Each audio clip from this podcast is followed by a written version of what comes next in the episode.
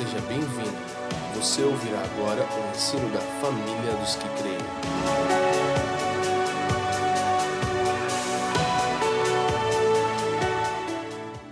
Boa noite, queridos. Tudo bem com vocês? Vocês estão felizes? Vocês estão felizes mesmo? Graças a Deus.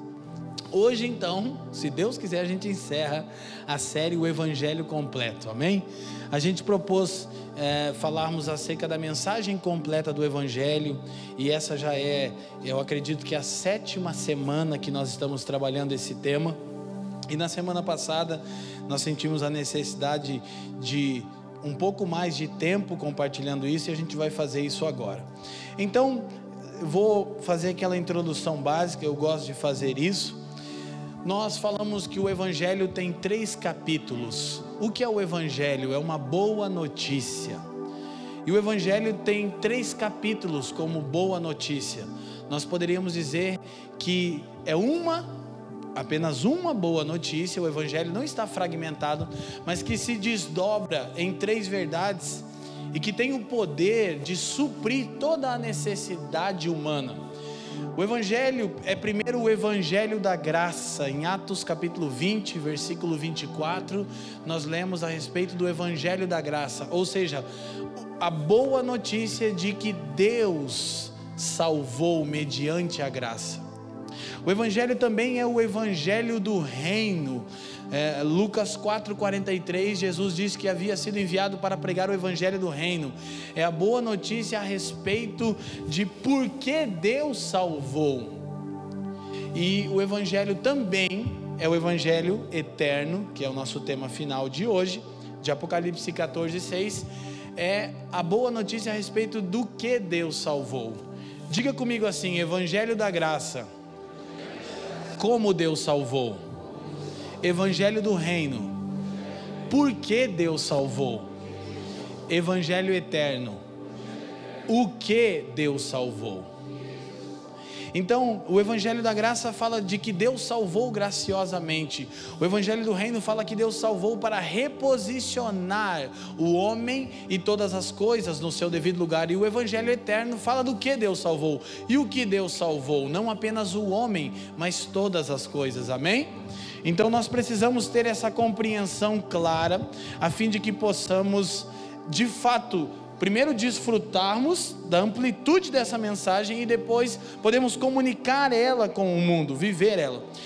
Preste atenção que o Evangelho é a solução para tudo. O Evangelho da graça resolve o problema do homem caído. O Evangelho do Reino reposiciona o homem a um lugar de governo, de domínio, como em Gênesis 1, 26 ao 28. E o Evangelho Eterno resolve o problema da criação, a falta de esperança no mundo. Hoje nós costumeiramente encontramos pessoas carentes de esperança, mas o Evangelho Eterno resolve isso. O Evangelho eterno é a, a, boa notícia de que Deus não salvou apenas o homem, mas ele, ele salvou toda a criação, Ele está redimindo tudo. E isso de uma forma prática, é o que nós conversamos semana passada aqui. Se você não esteve na semana passada, você pode uh, ouvir o podcast da Família dos que Creem. Você tem todos os áudios das palavras lá, desde o começo da série, para que você entenda tudo o que falamos. São então sete semanas falando sobre o tema. E o Evangelho Eterno, ele na verdade teria vários desdobramentos, e tem um desdobramento que é mais escatológico nós vamos deixar para trabalhar isso na, na, nas escolas de quinta-feira, é um assunto mais amplo. Mas o desdobramento prático do Evangelho eterno é: se Deus vai salvar toda a criação, e se Deus salvou de fato toda a criação e a está redimindo, como nós devemos viver a nossa nova vida? Porque aqui nós vamos nos deparar com algo que nós. Ah, já falamos na semana passada, que é chamado de dualismo. E essa é uma ideia que impera no mundo ocidental, o dualismo grego. A ideia básica de que, que as coisas materiais, as coisas, a matéria é má por si mesma. Esse era um pensamento de Platão, filósofo da Grécia Antiga, que influenciou muitos líderes do cristianismo. Um dos mais importantes, Agostinho de Hipona, um homem muito importante na história da igreja, mas que cooperou com essa mentalidade fragmentada, dualista. Qual é o grande problema do dualismo? É que fica faltando algo. A gente tentou por muito tempo pregar ah, uma vida separada da sociedade. Você sabe que os movimentos monásticos eles nasceram com essa ideia dualista. Então os caras eles eles se se apartavam, se distanciavam do mundo, do mundo normal, para viver apenas a espiritualidade. De tal maneira que então, numa vida desprendida de tudo, que abraçava a pobreza, eles encontrariam a verdadeira verdade. Tem verdade nisso? Claro que tem, sem dúvida tem. Mas o problema é que com isso a igreja deixou de cumprir o seu papel de discipular as nações. E hoje, na verdade, nós vemos demandas no mundo que a igreja tem a mensagem e o poder em Cristo de suprir, mas nós ainda lidamos com isso. Na prática é mais ou menos assim. Você costuma dizer assim: não, é que no meu trabalho secular, a palavra secular vem de século. E a ideia de século nas Escrituras é essa presente era perversa. Então, como você seria uma pessoa sagrada no domingo à noite, mas na segunda pela manhã secular? Como você trabalharia para Deus no domingo e para o diabo na segunda? E na verdade, nessa matemática, a gente trabalha mais para o diabo do que para Deus, aleluia. Verdade? Sim ou não? Olha só o nosso conceito, isso aqui é uma coisa que a gente precisa pensar. Você sabe que a palavra culto, ela significa trabalho.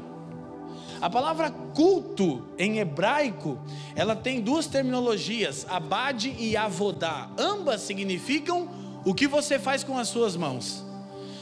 Qual é a condição que a falta da compreensão do Evangelho eterno, a amplitude da mensagem, o que o Evangelho alcança, a gente pensa que o Evangelho alcança apenas o homem, e que o Evangelho não alcança a criação e por sua vez não alcança a sociedade, e não há muito a ser feito.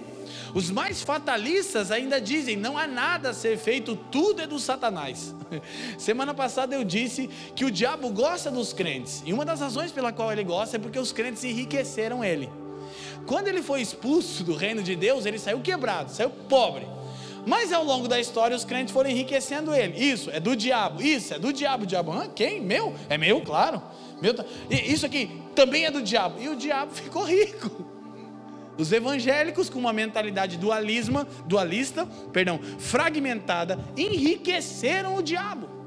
E aí o caos que nós vivemos hoje, e esse momento é oportuno para falar de evangelho eterno e de como a mensagem do evangelho precisa alcançar a sociedade e todas as coisas. Porque a gente está num momento que nossa nação chegou onde chegou, porque a igreja não se envolvia com política. Por quê? Porque política também é do Satanás. O Satanás não era nada, virou até político, diplomata. Então, Preste atenção. E o que, que nós, igreja, fazemos? Culto. Olha que beleza. Para a gente dar uma aliviada nessa vida dura de trabalhar para o diabo de segunda a sexta, no domingo a gente faz um culto para Deus para dar uma aliviada. E o que, que é o culto para Deus? Aquilo que a gente faz quando a gente senta numa cadeira e fica ouvindo alguém falar e canta umas músicas e fica chateado se passar uns 20 minutos ainda. Nosso conceito de culto virou totalmente ritualístico. A ideia que eu estou dando culto a Deus é um ritual de uma hora e meia. Mas culto, na estrutura original do plano de Deus, é trabalho, é a vocação do homem. Então, o Evangelho eterno reorganiza ele reconcilia, como falamos na semana passada, todas as coisas e coloca elas em seus devidos lugares. Porque nós pensamos que não é tão agradável a Deus o que fazemos na segunda-feira como o que fazemos no domingo. E na verdade, é, quando nos reunimos, estamos aqui para celebrar o Senhor e para sermos equipados e ensinados, de acordo com toda a estrutura da vontade de Deus nas Escrituras, sobre como dar os, darmos o culto na segunda. Culto é segunda, não é domingo. Domingo é tempo de capacitação, de empoderamento, de comunhão, de fraternidade, de encorajamento, mas o culto é amanhã. E se nós tivéssemos cultivado essa mentalidade desde sempre, todas as coisas seriam diferentes. Então, essa é uma das coisas que Deus está falando. Nós estamos chamando irmãos aqui para poderem nos servir nesse encontro com todos os santos, com o seu DNA. E é, esse mês a gente vai falar disso, que daqui duas semanas vem o Theo. E o Theo é um dos grandes caras que Deus está usando no Brasil para bater nessa tecla há muito tempo. Como a igreja precisa se envolver, o Dunamis é um movimento que nasceu para influenciar nas universidades. Os caras estão fazendo um barulho incrível no Brasil. Estão movendo coisas, mas não apenas, escute, a coisa é tão difícil que torna difícil explicar. Porque quando você fala influenciar as universidades, você pensa em fazer uma célula lá? Não. Não. É influenciar a estrutura de ensino nas universidades não é meramente ir lá salvar o universitário. Isso é parte, mas é comunicar naquele campo, naquela esfera, que Deus salvou tudo. E que todo conhecimento agora precisa estar à disposição de Deus para o cumprimento do seu plano e de acordo com sua vontade. Esse fim de semana eu ministrando, eu disse que uma das coisas mais injustas na história do mundo a respeito da filosofia é Paulo não estar nessa lista. Mano, na boa. Paulo bate de frente com qualquer um desses caras, com Sócrates, com Platão. Eu, na verdade, acho que ele é mais incrível. Eu acho que ele foi mais incrível do que esses caras. Porque Paulo foi um pensador de antropologia da vida humana. Mas porque Paulo é cristão, ele é resistido desse meio. Mas, mano, filosofia é com Paulo, irmão. Antropologia como Paulo não existe. Nem Freud explica, irmão. Então, agora, essa mensagem, ela precisa ter uma praticidade na nossa vida. Preste atenção. Gênesis capítulo 2, Joyce, versículo 15. Vamos começar do início.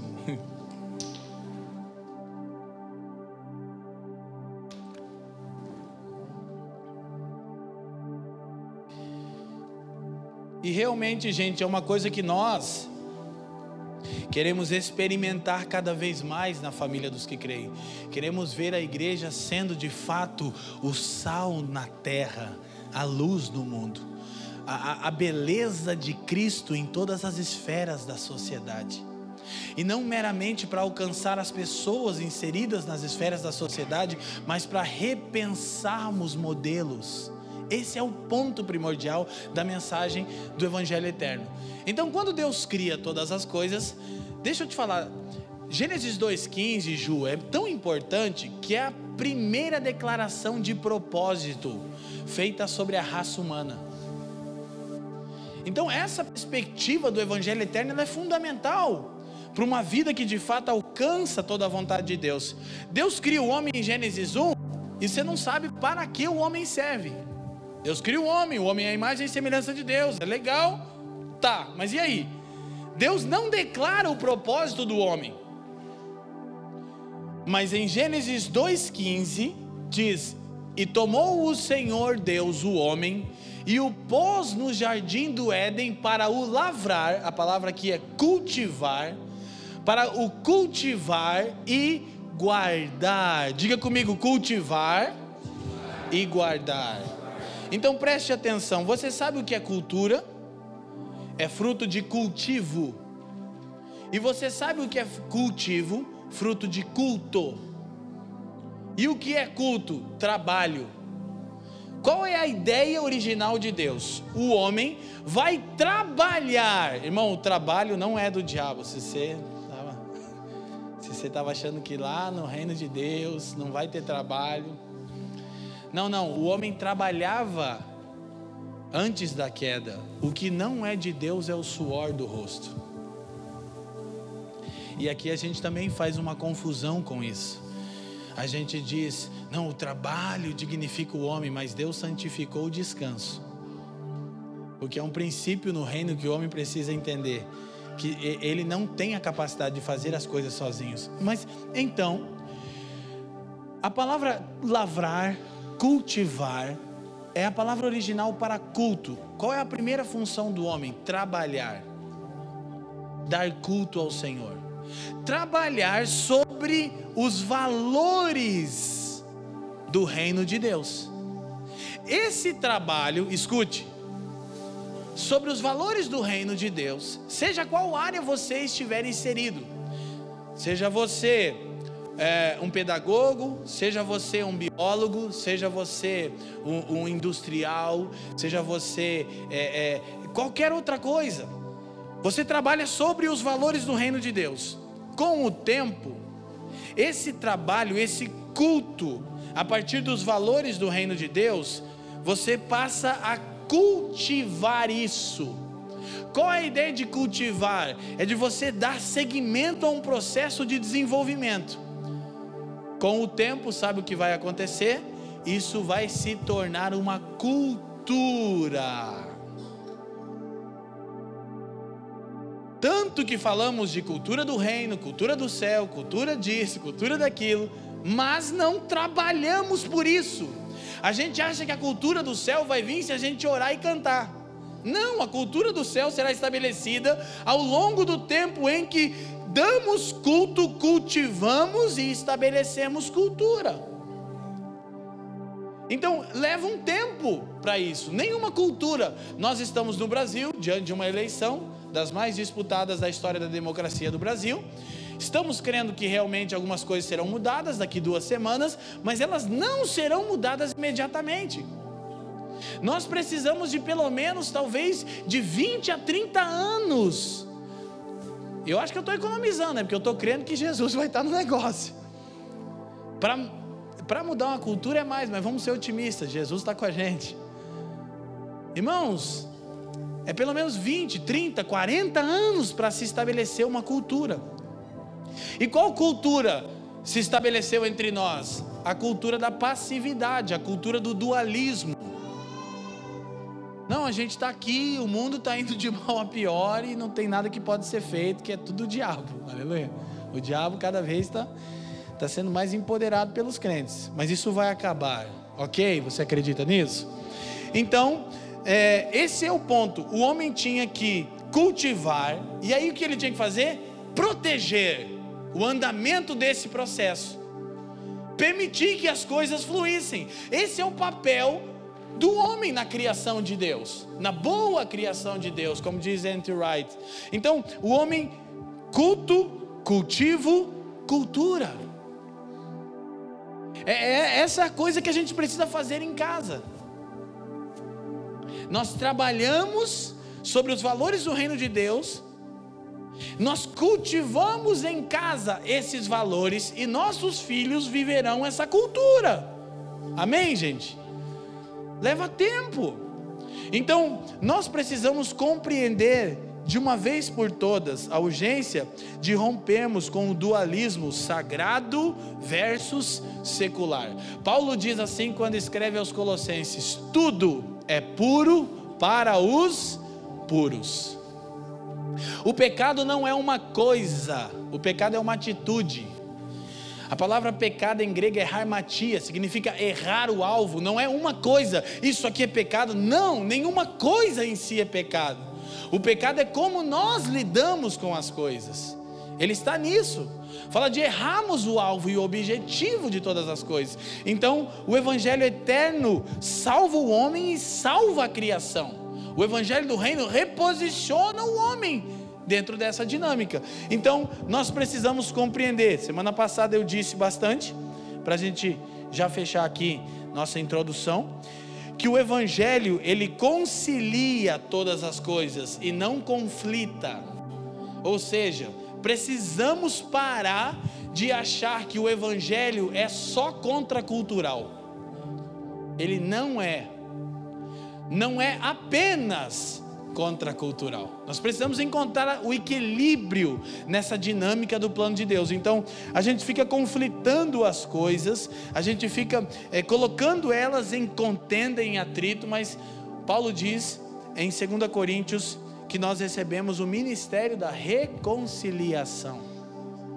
De como a gente pode conciliar todas as coisas, como podemos viver a nossa vida na sociedade conciliando todas as coisas. Para isso, se faz necessário algo.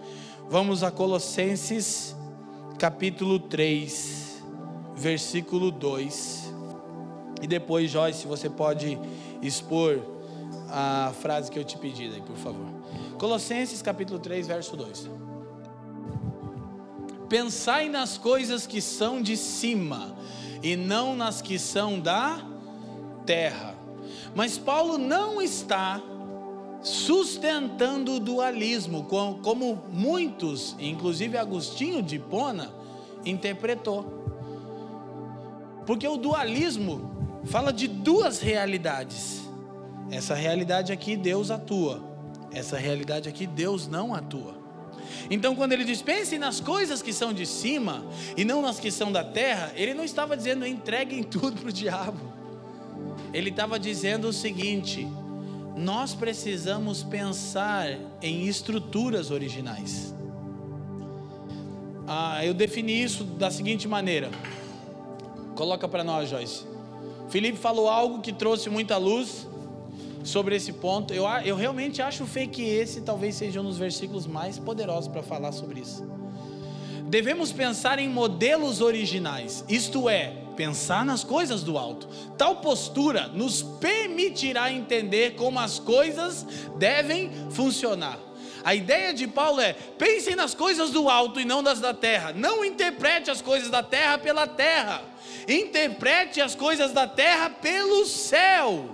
Ok? Como no modelo original tal área deve funcionar. Porque se você acha que as escrituras não falam sobre tudo, você está totalmente enganado. Não há nenhum aspecto da vida humana, não há nenhuma área em que o homem esteja inserido que não haja uma clara diretiva bíblica da vontade de Deus sobre isso. Há, sim. Então, Devemos pensar em modelos originais e isso é pensar nas coisas do alto. Tal postura nos permitirá entender como as coisas devem funcionar a partir de uma perspectiva celestial. E assim, seremos cooperadores de Deus no estabelecimento da realidade do céu sobre a terra. O que Jesus disse que a igreja deveria orar, portanto vocês orarão assim: Pai nosso que estás no céu, santificado seja o seu nome. Quero ouvir, gente.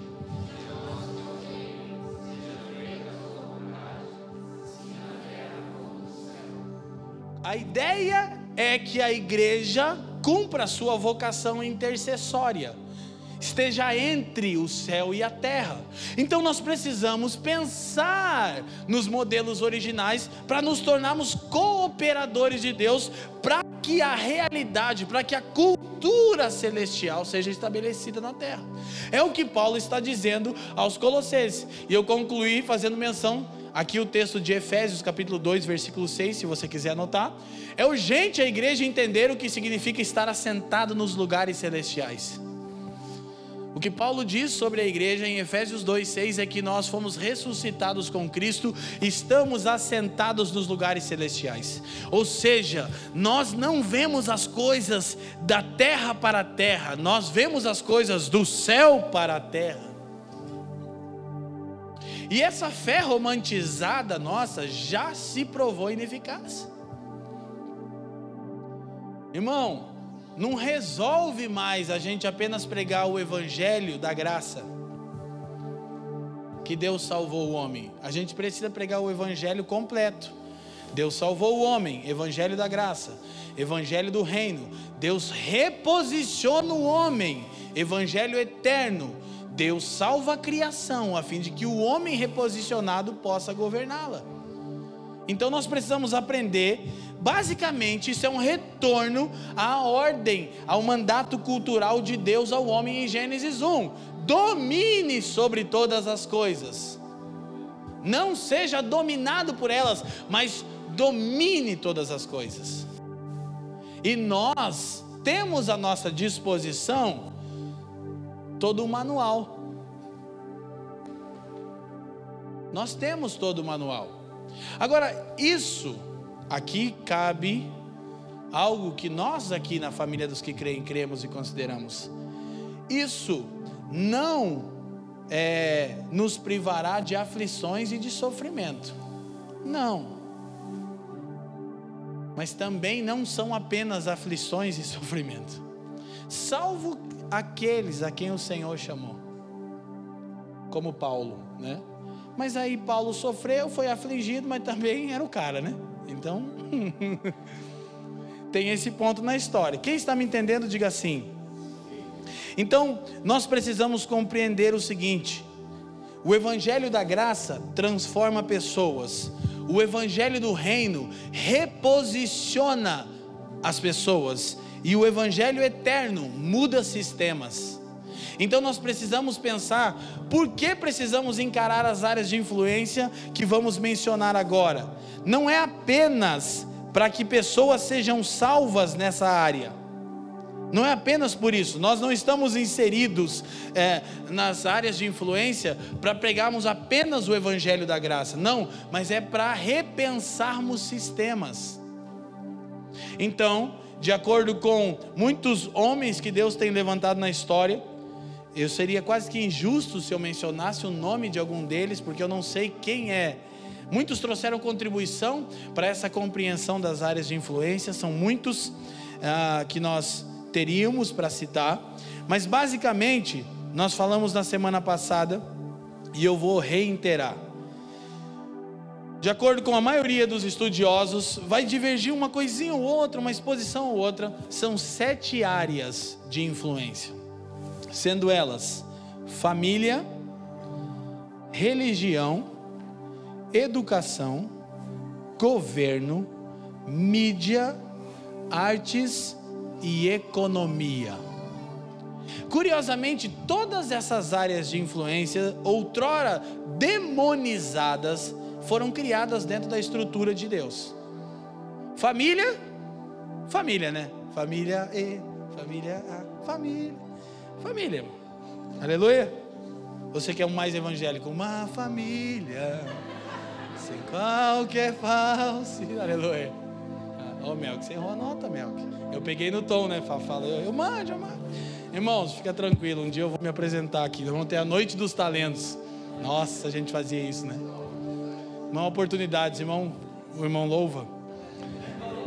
Vocês estão muito sérios, eu vou contar uma história então para vocês, para a gente rir um pouco. Um dia, muitos anos atrás, eu fui ministrar numa igreja muito amada, pipenteca, manto dos Menegaia mesmo, irmão. Aquela coisa do garagem de fogo, bagulho estreito mesmo. E era uma garagem mesmo, né? Bem pequenininha. E aí os irmãos estavam louvando, tudo gogó, né? Os irmãos crentes, não precisa de bateria, os irmãos louvam no gogó. Aí a pastora olhou para o Leandro Alves, que nunca tinha ido numa reunião daquela, ele era o cara que estava começando aí, não, não, não, sabe, né?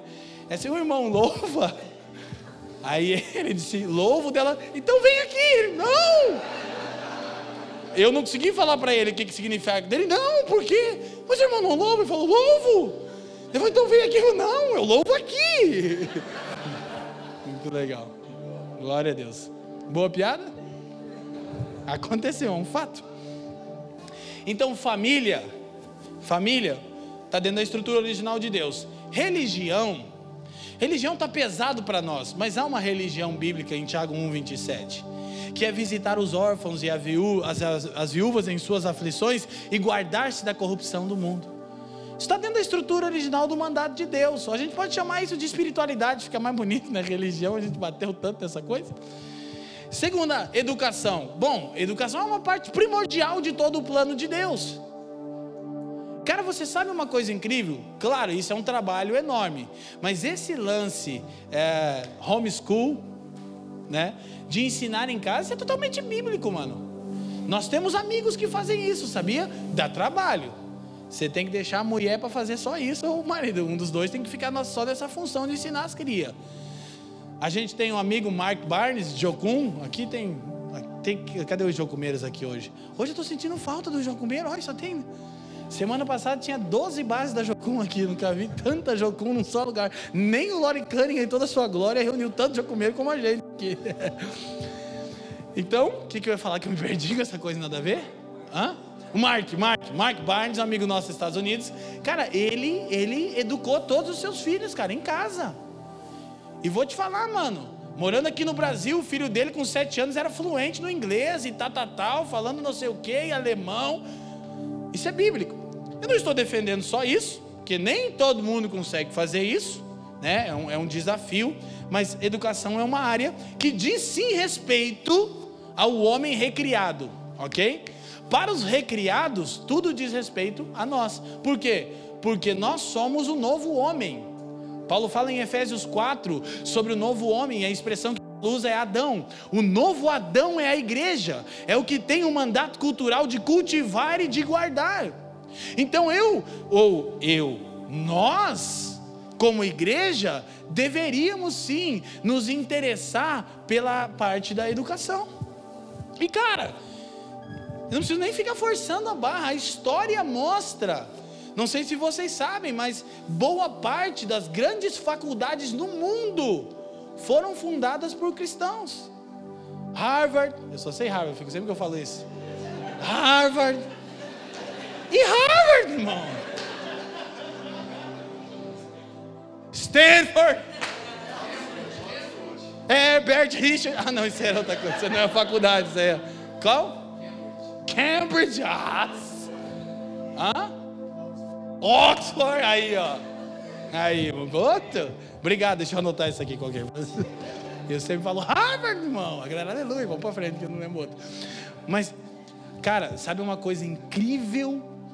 Dentre muitas coisas incríveis que, que a Igreja Católica faz, uma das coisas incríveis que a Igreja Católica faz, e quando você vê isso, eu ando muito no Brasil e eu estou muito nos interiores. Mano, a estrutura é básica. É assim: você chega na cidadezinha, no centro do bagulho está a igreja católica. Os caras conseguem, os caras são massa, né? Tá lá a igreja católica church, tá lá, né? Sabe o que, que tem do lado sempre?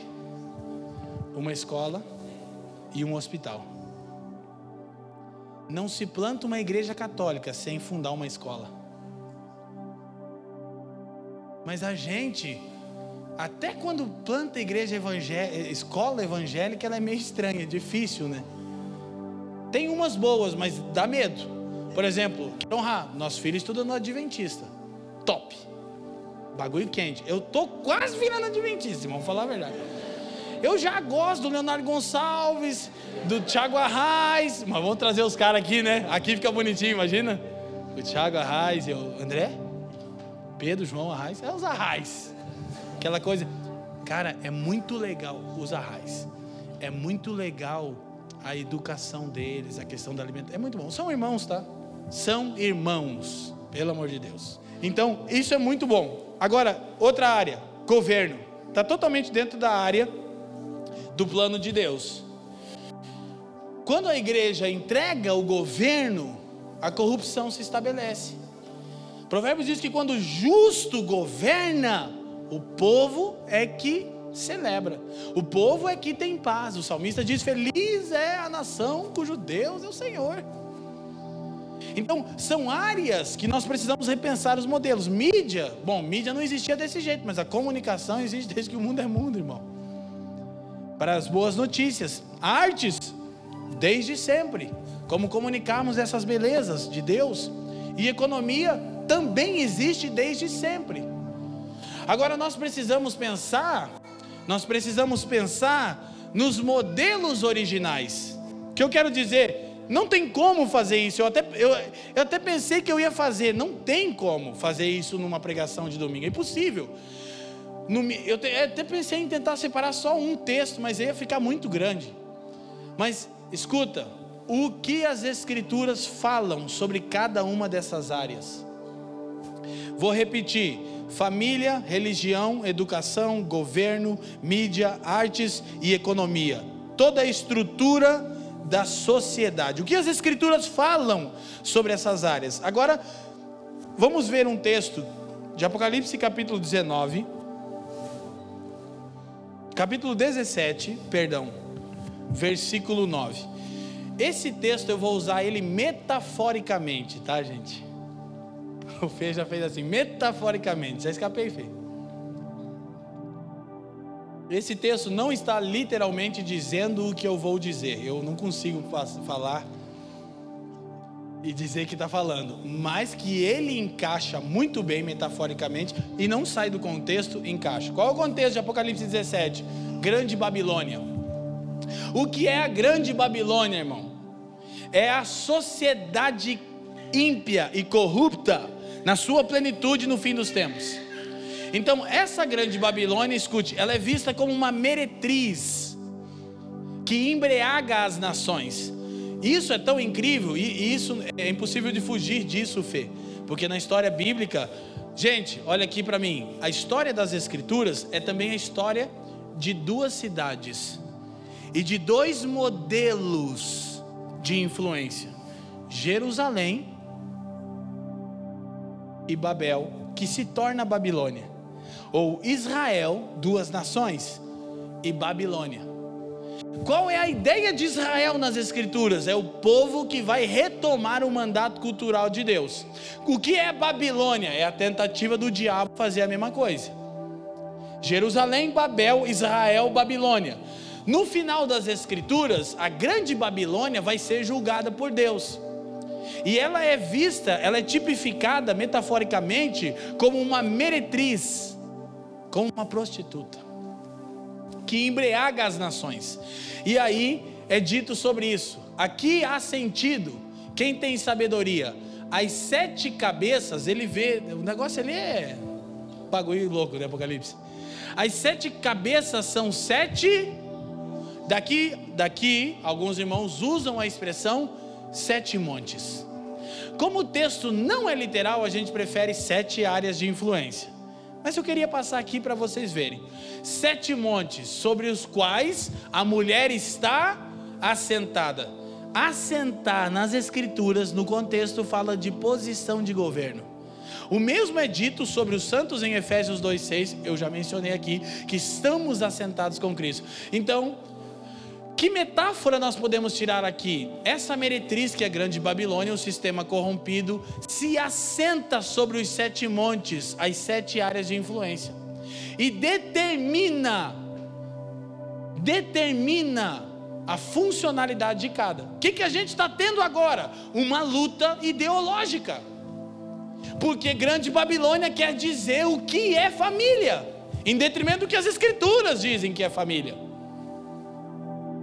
E mano, se você gastar um tempinho, eu não sou nenhum perito nesse assunto, mas se você gastar um tempinho olhando as filosofias de governo, você vai descobrir que essa metáfora é bem útil mesmo.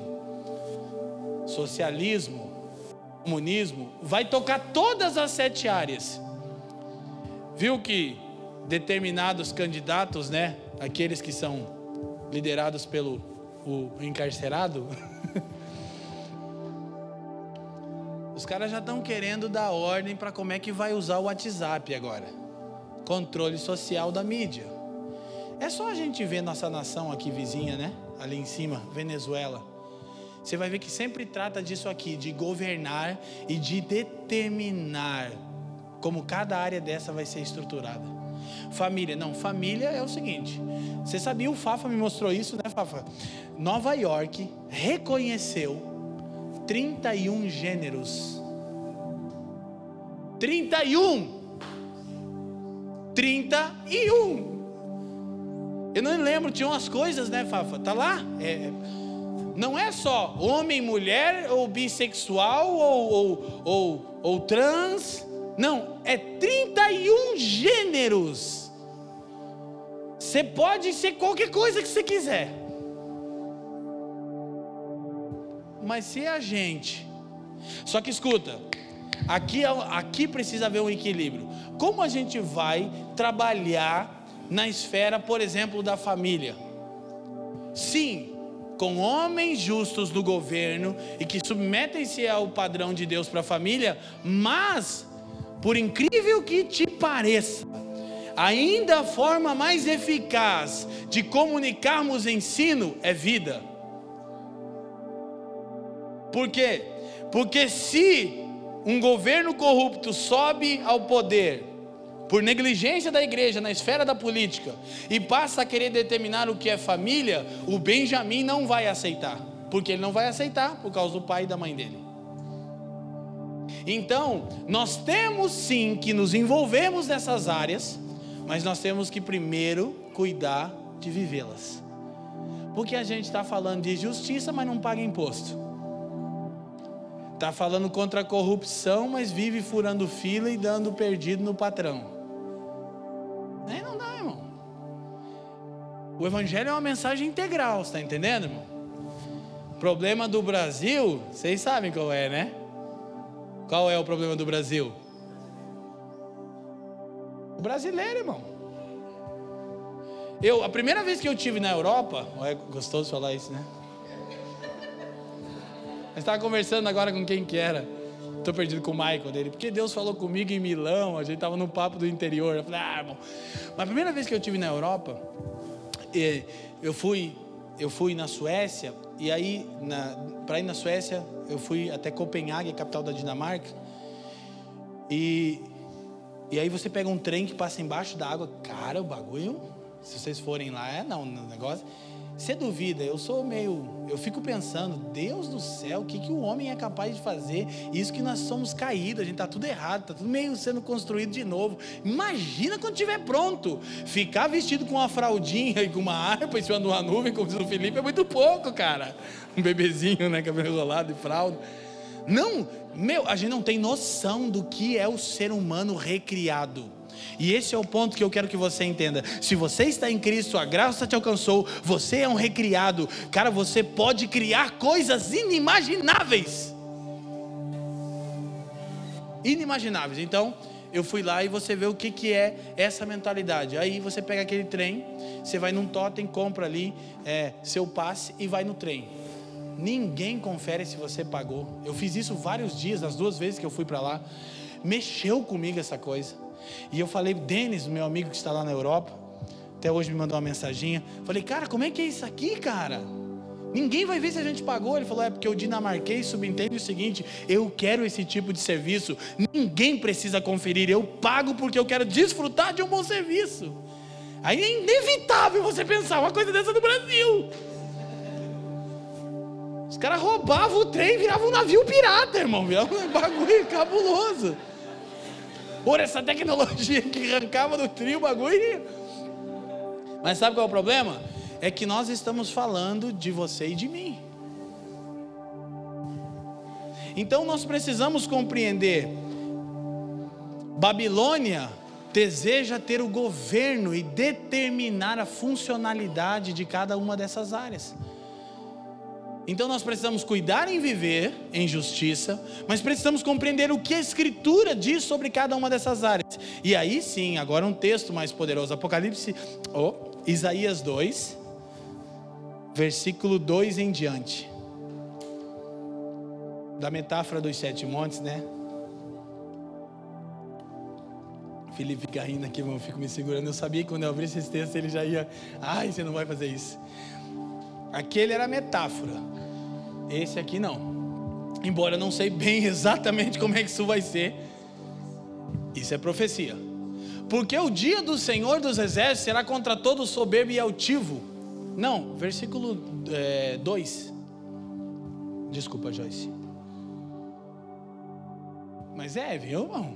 Deus quer falar com alguém aí, varão. E aí? Quebranta aí, arrepende uma vez, irmão. Eu sei quem é, eu posso dar até o número do RG. Brincadeira, gente. Vocês estão felizes ainda, gente? Amém? Estão felizes? E acontecerá nos últimos dias que se firmará, leiam lá para mim. O monte da casa do Senhor no cume dos montes, e se exaltará por cima dos outeiros, e correrão a ele todas as nações. A metáfora de Apocalipse é Babilônia assentada sobre os sete montes, mas a profecia bíblica diz que no fim dos tempos o monte da casa do Senhor será exaltado sobre todos os outros montes, e para ele as nações correrão. Eu, minha mãe está ali atrás, é impossível não lembrar de um texto. Ela deve ter lembrado agora que ela sempre fala: Filha, mãe ama muito o texto que o profeta diz que naquele dia as nações puxarão na orla de um judeu e dirão: Ensina-me o caminho da verdade.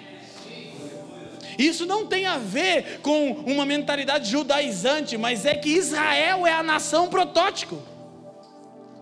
E isso é tão incrível que você vai lá em Israel, você vê coisas e fala, cara, os caras estão no meio do deserto. Esse... Gente, meus amigos estavam lá agora, estão tudo bobo. Eu fiz até uma zoei com eles. Tá? tá. cara, você vê coisas em Israel, né? O, nosso presidente disse que vai imitar a, teologia, a ideia da irrigação e tal. Isso aí é coisa que a gente já fala. Agora escuta. Mano, deixa eu falar uma coisa. A CBF. Ai, não aguento, cara. Mandaram, não, tem que falar, A CBF vai punir o meu time, o Paraná Clube, gente. Porque ele está com 17 pontos o campeonato todo. Dizem que está fazendo campanha, entendeu? Falei, time profético, até quando tá mal, tá bom. O inimigo quer me envergonhar, não vai conseguir, calma. Sabia, eu sabia, Fafa, eu estava orando, Senhor, não pode, o tricolor, Senhor. Aí a revelação veio. Veio de um amigo meu da Bahia, o Saulim, Saulim. Próximo texto. E virão muitos povos e dirão: Vinde, subamos ao monte do Senhor, a house of the Lord. Nossa, cara, que legal. Um dia eu vou ser gringo. De, de Jacó. Que é James, né? Sabia? Que é também Tiago. É. É. O que foi, Felipe? Tem que andar comigo, cara para que nos ensine o que concerne aos seus caminhos. E andemos na gente, que texto poderoso. E andemos nas suas veredas, porque de Sião sairá a lei e de Jerusalém a palavra do Senhor. Fala das nações recorrendo ao monte do Senhor e dizendo como? Como vivemos de acordo com a sua vontade em todas as áreas.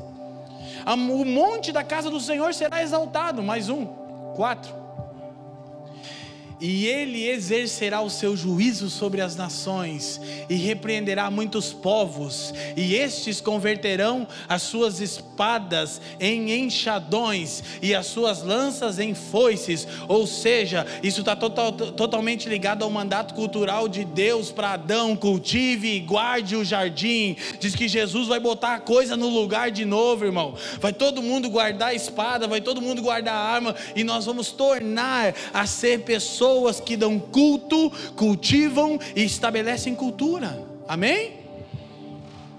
Não levantará espada nação contra nação, nem aprenderão mais a guerrear.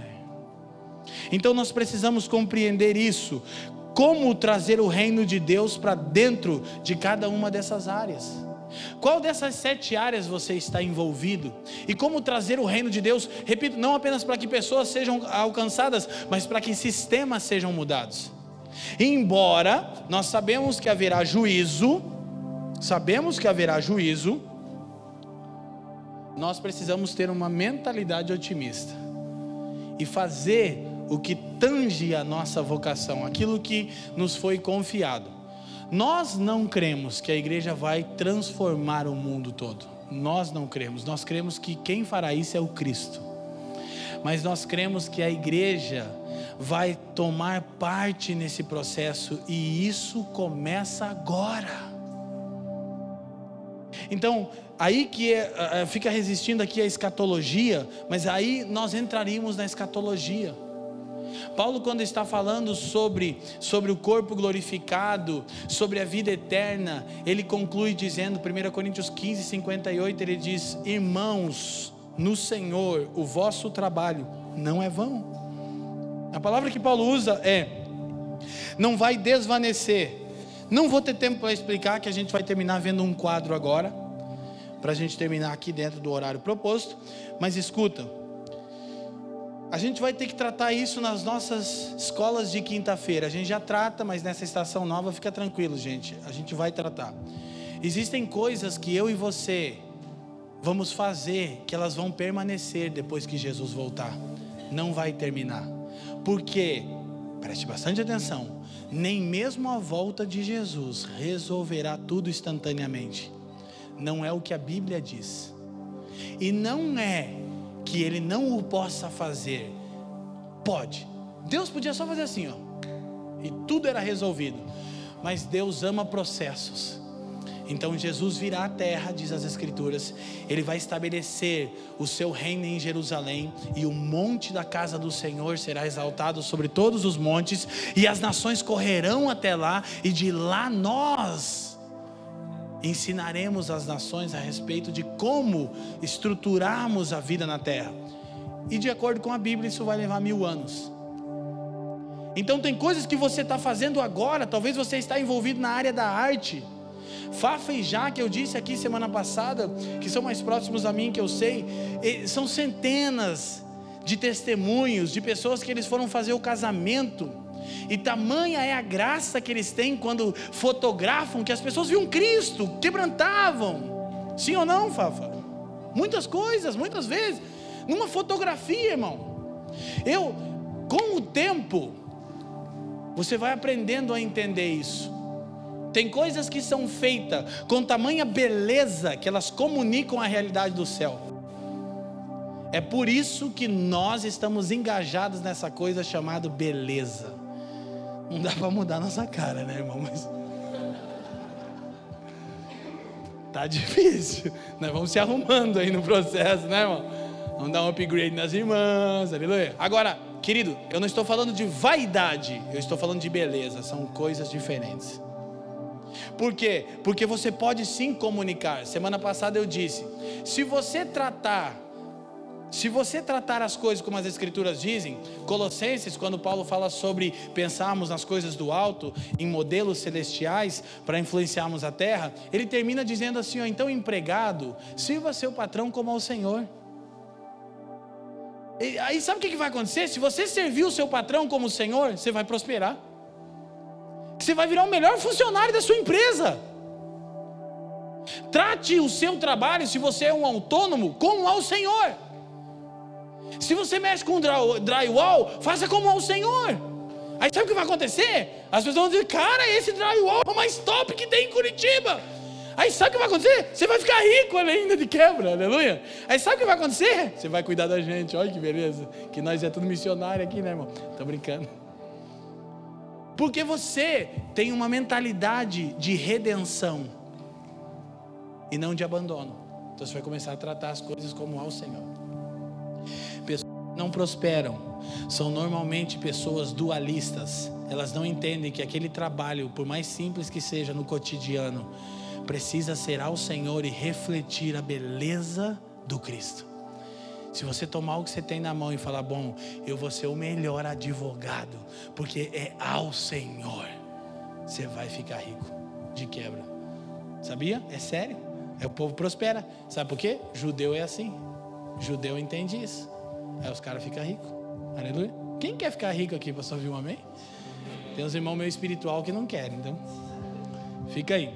Então, para terminarmos, eu peguei um quadro é, na verdade, eu não peguei, não é um quadro, eu escrevi, estava lendo, estudando sobre isso, de um irmão chamado Richard Nibiur.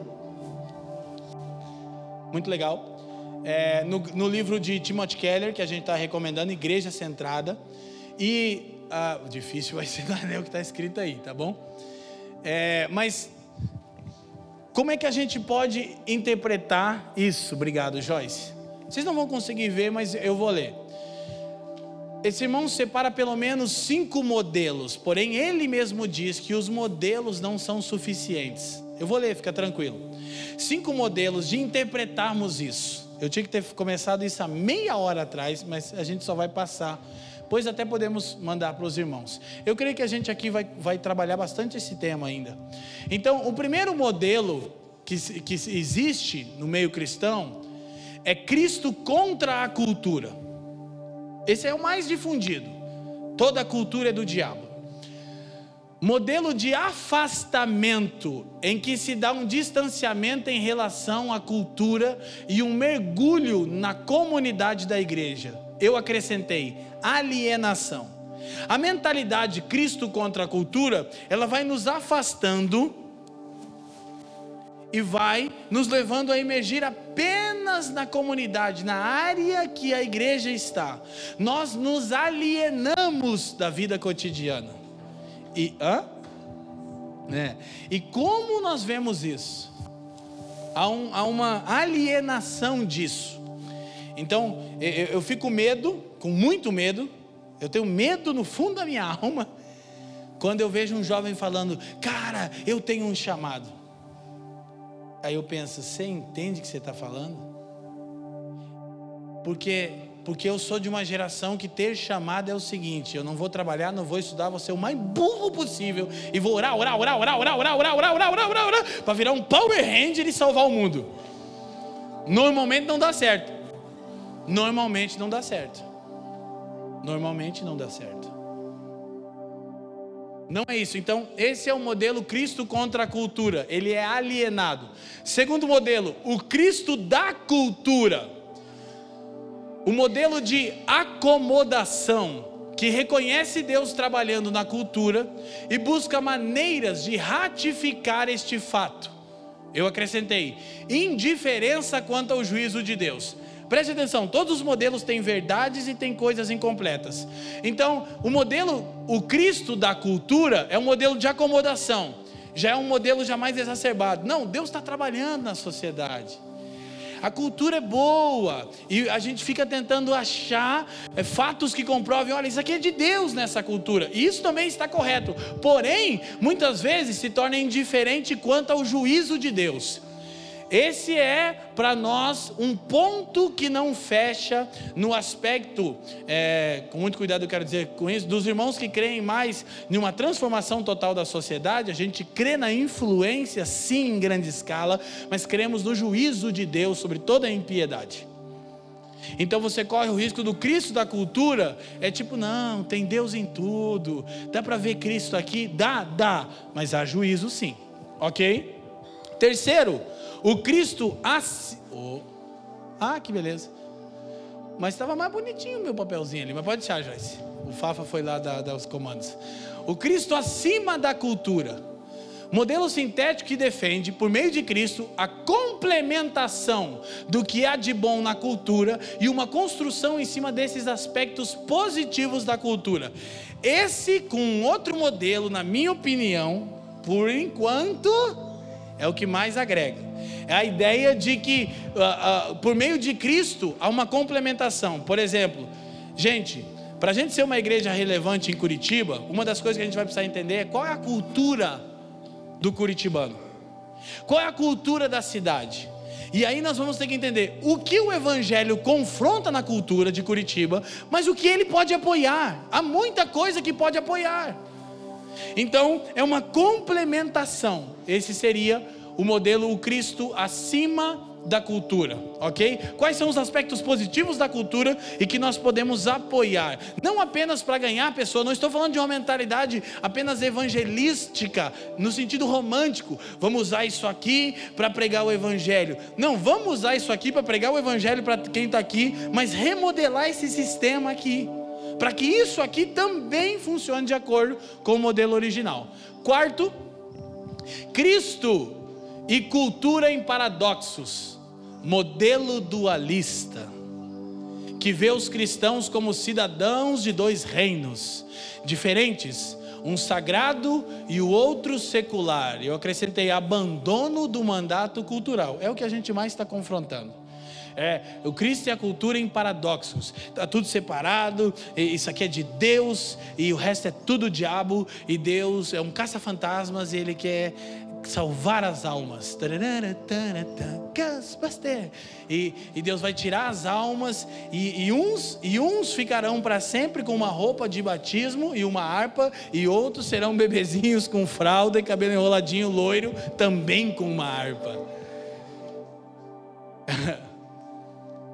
Quinto, Cristo transformando a cultura modelo conversionista, ou seja, o evangelho conversa com a cultura, que busca transformar cada parte da cultura por meio de Cristo.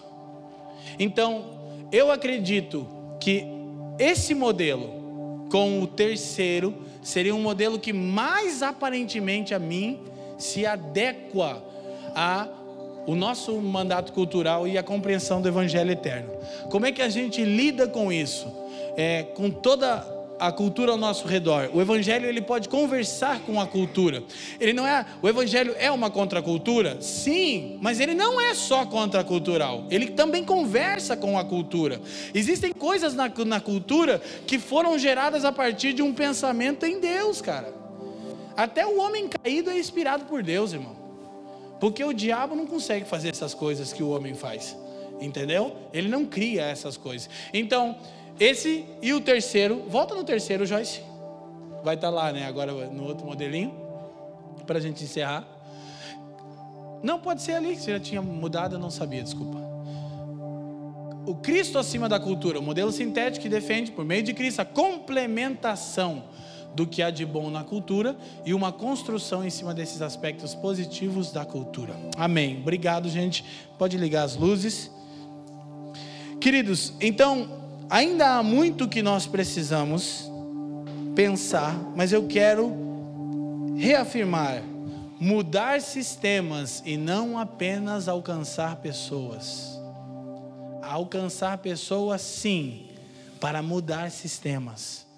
Ok? Então nós precisamos entender, terminando a nossa série, que é o Evangelho completo. Atos capítulo 5, Joyce, verso 20 foi um dos textos bases e a gente vai terminar relembrando isso. E eu quero fazer uma oração diferente hoje, eu quero fazer uma oração de envio. Amém? Você acredita? Porque nós estamos sete semanas aqui procurando ser fiéis às Escrituras, ao Evangelho, e agora eu quero orar sobre isso. Isso é um anjo. Legal que, ó, Paulo escreve aos Gálatas e diz: se um anjo vier do céu e pregar o Evangelho, que não seja o que eu prego, que ele seja maldito. Mas esse anjo aí era uma benção, que ele pregou o evangelho que Cristo pregava. O anjo aparece aos discípulos, eles são presos e depois são soltos. E ele diz: Ide, apresentai-vos no templo e dizei ao povo todas as palavras desta vida. O Evangelho é vida integral, não vida fragmentada. Vou repetir o que eu disse, eu acho que semana passada. Um dos maiores influenciadores desse pensamento é um teólogo chamado Abraham Kuyper.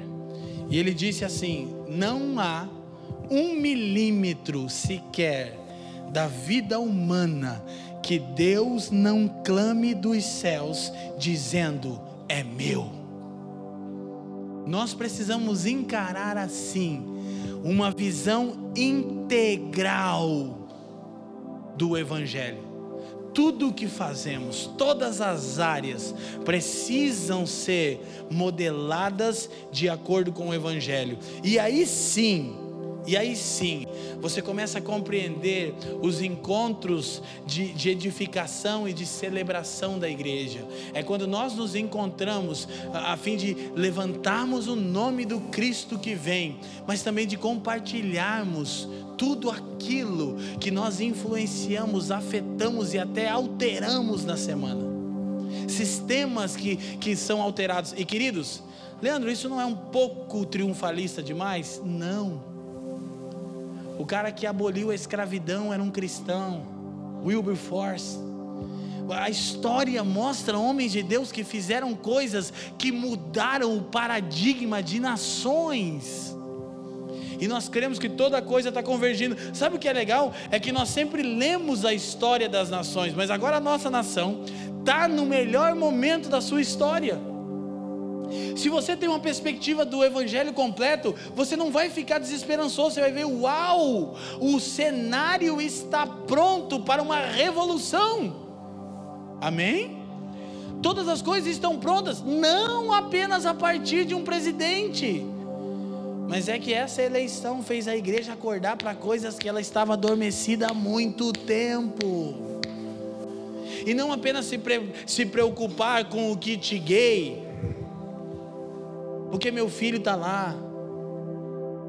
Não, mas se preocupar porque a educação precisa estar modelada pelo padrão celestial. Não porque o meu filho, cara, a coisa mais mesquinha é um crente falar isso. Ai, o meu filho, não, seu filho é um missionário, cara. Amém? Ou deve ser, pelo menos. Então nós precisamos encarar isso, gente. Eu quero terminar orando, graças a Deus, por esse tempo de ensino. Domingo a gente está aqui, mas a gente está encerrando essa série. Nós já já vamos encerrar, é, perdão, iniciar uma outra série. Mas eu creio que nós fomos enriquecidos com isso. Eu queria que vocês considerassem. Eu quero encorajá-los. Você que não acompanhou, escute os podcasts, ouça os áudios. São sete ministrações com muita palavra de Deus para sua mente ser renovada e você conseguir experimentar níveis mais profundos da vontade de Deus. Amém, gente? Obrigado por nos ouvir. Para mais informações, visite famíliadosquecreem.com.